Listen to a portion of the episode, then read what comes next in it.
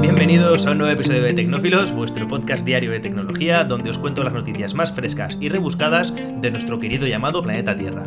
El podcast de ayer lo empecé comentando que se está llevando a cabo ahora mismo, estamos sufriendo el mayor ataque informático de la historia, y es que se han aprovechado de una vulnerabilidad dentro de lo que es el lenguaje de programación Java, en concreto una librería llamada Logag, que como dije ayer sirve para registrar todos los, eh, toda la actividad de servicios en la nube y de redes empresariales del planeta.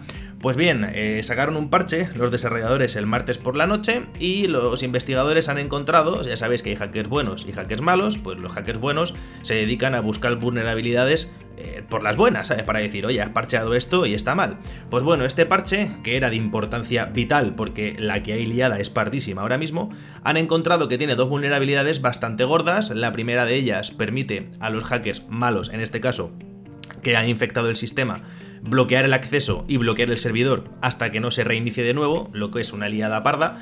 Y además han descubierto que la infección lo que permite, de hecho la infección que provoca este parche mal puesto, permite que se puedan descargar los datos que incluyen estos servidores. O sea, si es un servidor en la nube, imaginaros Google Drive, que puedan tener acceso a los datos que incluyen los servidores. Una locura. Han sacado un parche nuevo hoy, el 2.16, lo están testeando, está funcionando. Si tenéis un servidor de estos, pues aplicarlo, obviamente. Pero bueno, esto va para largo. Como dije ayer, no se sabe el alcance que va a tener, para qué están infectando tantos ordenadores. Vamos, una locura. Os iré informando de los avances estaba yo haciendo el indio por internet y me ha aparecido una página web que hacía eones que no visitaba y me ha parecido una buena idea comentarlo por aquí por si yo qué sé, por si a alguno os hace gracia. Y es que existe una página web que se llama Pointer Pointer, seré capaz de decirlo, Pointer Pointer, puntero puntero en inglés, en la cual eh, eh, colocas el puntero del ratón encima de la pantalla en cualquier sitio y la página web te encuentra una foto random de internet en la que alguien señala con el dedo dónde está tu puntero. La verdad que es bastante, bastante cachondo, bastante gracioso. Ya digo, yo la vi, no sé, hace como, no sé, 10 años a lo mejor, pero hacía que no me reencontraba con ella y la verdad que está bastante chulo. Echadle un vistazo, os dejo el enlace en la descripción del podcast. No sé cómo funcionan teléfonos móviles, no tengo la menor idea, pero bueno, desde el ordenador está chulo Estamos en la época de los remakes, están haciendo remakes de absolutamente todo, remakes de películas, remakes de videojuegos. Ya sabéis que hay controversia, hay gente que dice que hacen los remakes porque se están quedando sin ideas, hay gente que hace remakes porque dice que la tecnología está avanzando y que es bonito coger un juego una película de hace, yo que sé, 20 años y rehacerla con la tecnología actual. Pues en este caso, quien va a recibir el remake es nada más y nada menos que el juego Splinter Cell. Es un juego que salió para competir contra el mitiquísimo Metal Gear. Es un juego de Ubisoft que trata sobre espionaje. Eres Sam Fisher, que es un espía de la CIA, si no recuerdo mal. Y eh, está basado en, sigilo, en avanzar por las misiones, pues haciendo el menor ruido posible, escondiéndote en las sombras. Es una franquicia que tiene como 10 juegos o 12 juegos a lo largo de los años. Y Ubisoft ha dicho hoy, bueno, ha sacado un teaser trailer en su canal de YouTube que va a hacer un remake del Splinter Cell original. Así que imagino que será para PlayStation 5 y Xbox Series X. Aún no se sabe ni fecha ni absolutamente nada, pero bueno, me parece una buena idea. Es un juego al que tengo muchísimo cariño y me gustaría volver a jugarlo. Así que nada, os iré informando también con los avances, como siempre. Vamos con una noticia del espacio y es que bueno, se cree que Marte prácticamente ya se tienen pruebas fehacientes, pero bueno, aún se cree que en Marte hubo enormes océanos de agua en su superficie. Ya sabemos que en los polos eh, hay hielo, en una capa muy finita por encima de la Tierra. Pero lo que han descubierto recientemente es bastante sorprendente y es que han encontrado agua en el Ecuador de Marte. Y no me refiero al país Ecuador de Marte. Marte no tiene países todavía, que yo sepa. Han encontrado una superficie eh, de agua líquida del tamaño, ojito con esto, de Países Bajos, ¿vale? Una superficie de 41.000 kilómetros cuadrados, ahí es nada, utilizando un escáner que se llama técnicamente detector de neutrones epitermales de resolución fina o FRIEND para los amigos. Esta herramienta lo que hace es que detecta neutrones que salen del suelo, ¿vale? Lo que eso indica es que hay un alto contenido de hidrógeno y si hay hidrógeno, pues hay agua. Este escáner es capaz de escanear, nunca mejor dicho, el primer metro de superficie por debajo de lo que es el nivel de tierra y se han dado cuenta de que un 40% de todo ese material, o sea, el primer metro hacia abajo en la Tierra, es agua. Así que alucinante lo que, madre mía, tenemos agua líquida en Marte. Esto enlaza con otra noticia de algo que ha dicho el señor y queridísimo, a veces sí, a veces no, en función de lo que diga de las criptos, Elon Musk, y es que ha dicho que se va a sorprender si no aterrizamos en Marte en menos de 5 años. Ya sabéis que Elon Musk está, es el dueño de la empresa SpaceX, están como locos construyendo cohetes, naves espaciales Starship. De hecho, Elon Musk ha dicho que cree que se va a poder dar una vuelta a la Luna alrededor de la Luna en 2023 y que se sorprendería muchísimo si en 2026 no estamos ya en Marte. Y de hecho, dice más, dice que pretende establecer una base fija y permanente en Marte entre 2040 y 2050. La verdad que no se le puede negar que este hombre va con todo. De hecho, hizo una declaración la semana pasada que dice que se arriesga a entrar en bancarrota, a perder todo el dinero que tiene, eh, con tal de intentar llevar al ser humano a Marte lo antes posible. Así que nada, me quito el sombrero por él, siempre que hable bien de las criptos. Si ayer hablábamos que Oppo ha sacado un rival para el Samsung Galaxy Galaxy Fold 3. Ahora Huawei, eh, bueno, no lo ha presentado, se ha filtrado antes del evento del 23 de diciembre, que es cuando lo iban a presentar, el diseño del Huawei P50 Pocket, que es un calco al Galaxy Z Flip 3 de Samsung. El teléfono está súper chulo, de hecho eh, las imágenes que se han filtrado es de color dorado, parece que el material del que está hecho es aluminio y parece que está como, como picado, taladrado, con CNC, o sea que tiene como una forma grabada, grabado quería decir, perdón. Y como digo, es una, parece un, realmente un Samsung Galaxy Z Flip, a diferencia de que tanto la cámara como la pantalla, sabéis que tienen cámara y pantalla cuando están plegados, es redondita, parece que han cogido la, la pantalla de un smartwatch y la han pegado en la parte de atrás de un teléfono móvil.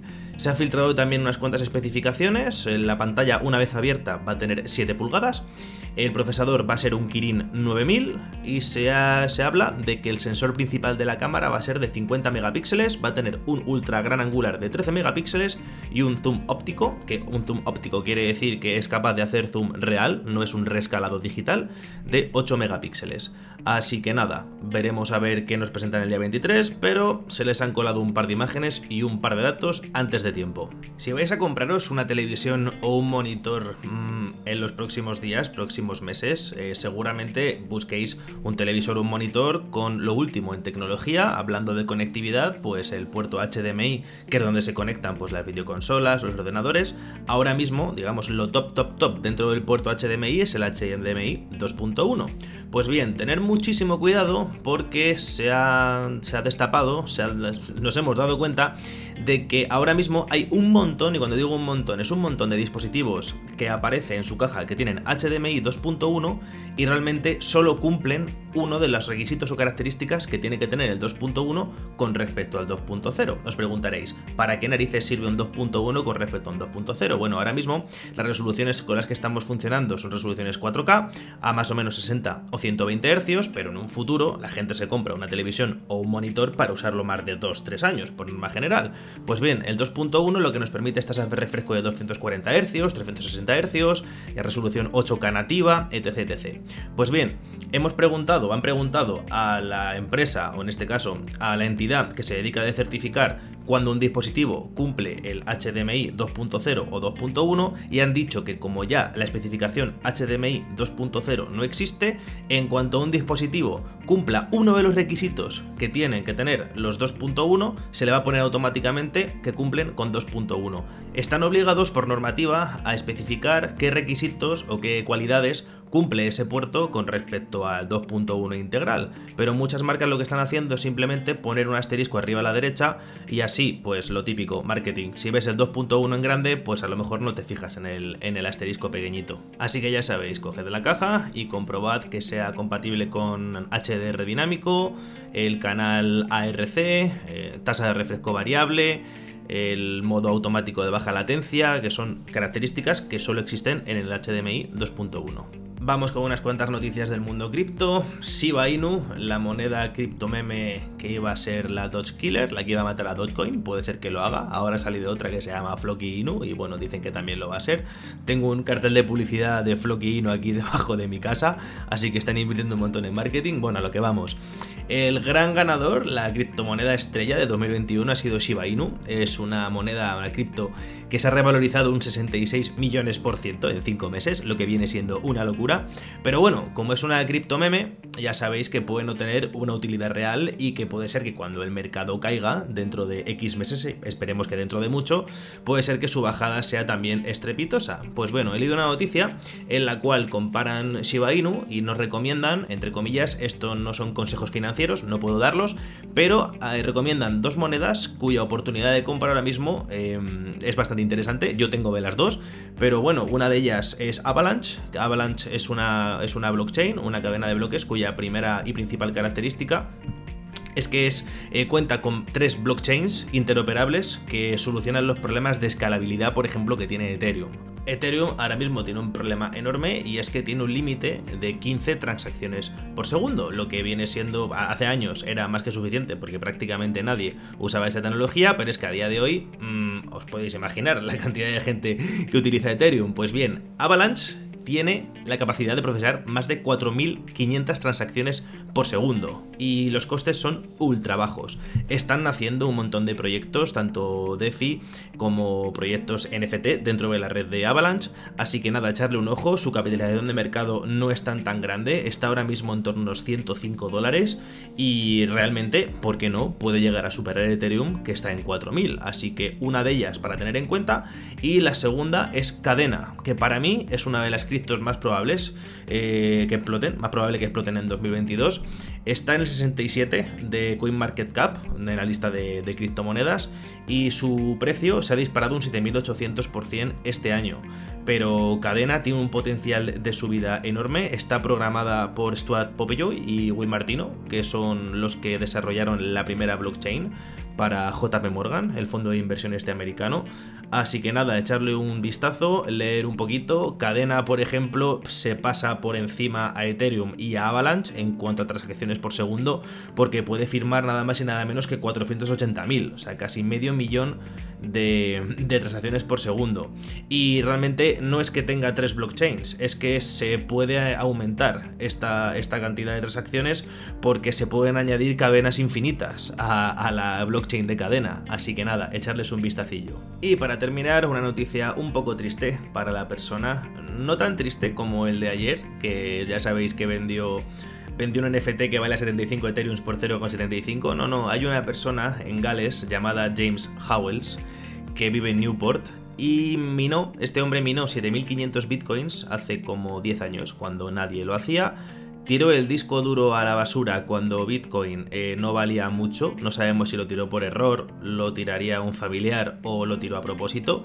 Pero bueno, ese disco duro, él, entre comillas, sabe, tiene la certeza de que sigue en el vertedero. Es un vertedero en el cual se acumula la basura en sitios concretos. Él ha hablado con el vertedero. El vertedero le ha dicho, le ha, digamos, mm, perimetrado los 250 metros cuadrados en los que creen que está el, disco duro, pero es que ha pedido permiso hasta el Parlamento galés en Cardiff llegó a escalarse hasta llegar al Parlamento británico en Londres, que también le dijeron que no, por temas medioambientales. Le ha ofrecido al ayuntamiento de, Newport de la localidad un 25% de lo que se encontrase para que le ayudasen. Ha buscado inversores que compren el propio vertedero y está como loco el hombre. Dice que eh, con un equipo de 25 personas podría terminar de buscar podría encontrar el disco duro en menos de un año y que le costaría en torno a 5 millones de libras conseguirlo, pero nada, el hombre sigue, sigue a la espera, el hombre de hecho ha dejado su trabajo para luchar legalmente todo lo posible para que le dejen encontrarlo, pero bueno, ya sabéis, hay 7500 bitcoins enterrados en basura